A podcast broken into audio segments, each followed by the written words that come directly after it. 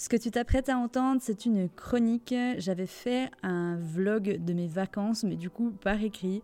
Et pour cette dernière chronique, j'ai eu l'idée de la mettre sous format audio. Donc ne sois pas surprise que tu arrives au dernier jour. Il y aura certainement d'autres chroniques. Si tu aimes ce format-là, n'hésite pas à me le dire.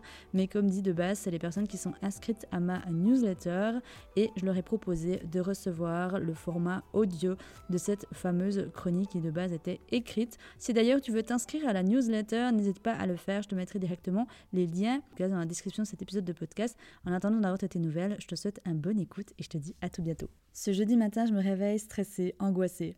Je kiffe pas trop prendre l'avion, non par peur qu'il se crache, mais parce que je ressens beaucoup le stress des autres personnes. J'ai l'impression que la plupart des personnes qui prennent l'avion sont un peu comme des chats avec le poil hircé et ça me met hyper mal à l'aise. Mon Albert m'emporte avec lui dans le futur. Quand je prends conscience de ça, que je me vois déjà dans l'aéroport alors que je n'avais même pas encore mis un pied en dehors du lit, je respire un grand coup et je me dis Angèle, reviens ici, prépare déjà ta valise. Avant de faire ma valise, je prends le temps de préparer une surprise pour mes clientes, quelque chose qui me tenait vraiment à cœur. Pendant que je fais ça, Albert, mon mental, vient à nouveau me chatouiller et me dit C'est complètement débile, ça ne sert à rien ce que tu es en train de faire. Je le remercie gentiment pour sa mise en garde et je continue de faire ce que j'étais en train de faire, parce que cela me remplit de joie, d'amour et d'excitation. Et je sais que toutes ces énergies, mes clientes le, les ressentiront en retour. Je check aussi un coup mes mails et là, bim, un pressentiment. Angèle, ton vol est annulé. Merde. Je le savais.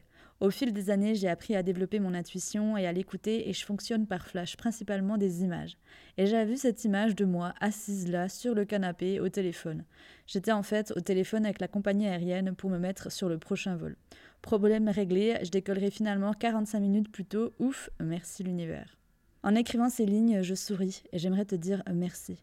Chaque semaine, je reçois des dizaines de messages de femmes qui me remercient. Elles me remercient de leur apporter toute cette joie et toute cette bonne humeur dans leur quotidien. Aujourd'hui, c'est à mon tour de te dire merci. Car grâce à toi, toi qui me lis ou toi qui m'écoutes, j'ose montrer une angélique plus vraie, plus profonde, plus authentique. Je remarque que c'est la première fois que j'ose d'ailleurs parler de mon intuition, de l'univers, de l'âme.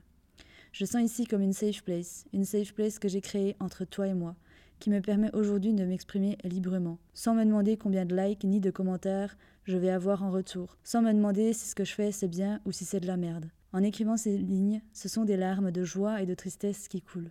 Aujourd'hui est venu ce moment où je dois dire au revoir à cette angélique du passé, à cette angélique qui se revoit faire des recettes, à cette angélique qui s'était créée toute une identité au Jura, dans son lieu de naissance.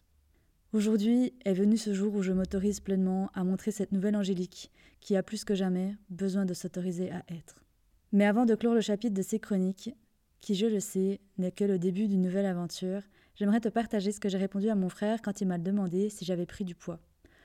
Nous étions tous dans la cuisine quand soudain mon grand frère me regarde et après avoir demandé à sa femme et ma maman, était venu mon tour. Ange, tu penses que tu as pris du poids?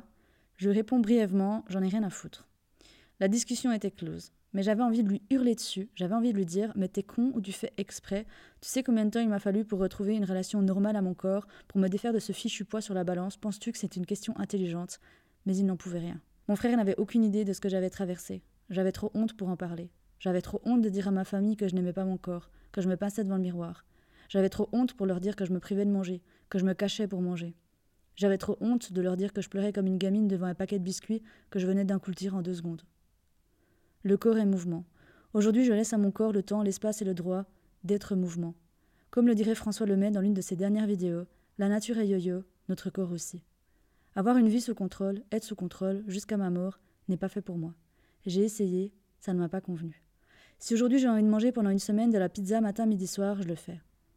Si aujourd'hui j'ai envie de manger vegan pendant une semaine, je le fais. Si aujourd'hui j'ai envie de prendre deux desserts dans la même journée, je le fais. Pourquoi? Parce que la seule personne à qui revient ce droit, ce droit de choisir, c'est moi, Angélique. Pas la culture du régime, pas la société, pas ce fichu corps idéalisé, pas même la balance qui est plus Miss Météo de l'humeur, pas même Albert mon mental. Aujourd'hui, je m'autorise à manger ce que je veux, et non plus ce que je dois, ce que je devrais, ce qu'il faut ou ce qu'il faudrait. Dans la vie, tout est toujours question de choix. On mange parce qu'on choisit. On ne mange pas parce qu'il faudrait.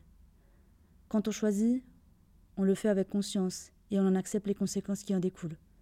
Quand on fait un choix, on se responsabilise. Et comme je ne cesserai de le répéter, dans la vie, tout est toujours question de choix.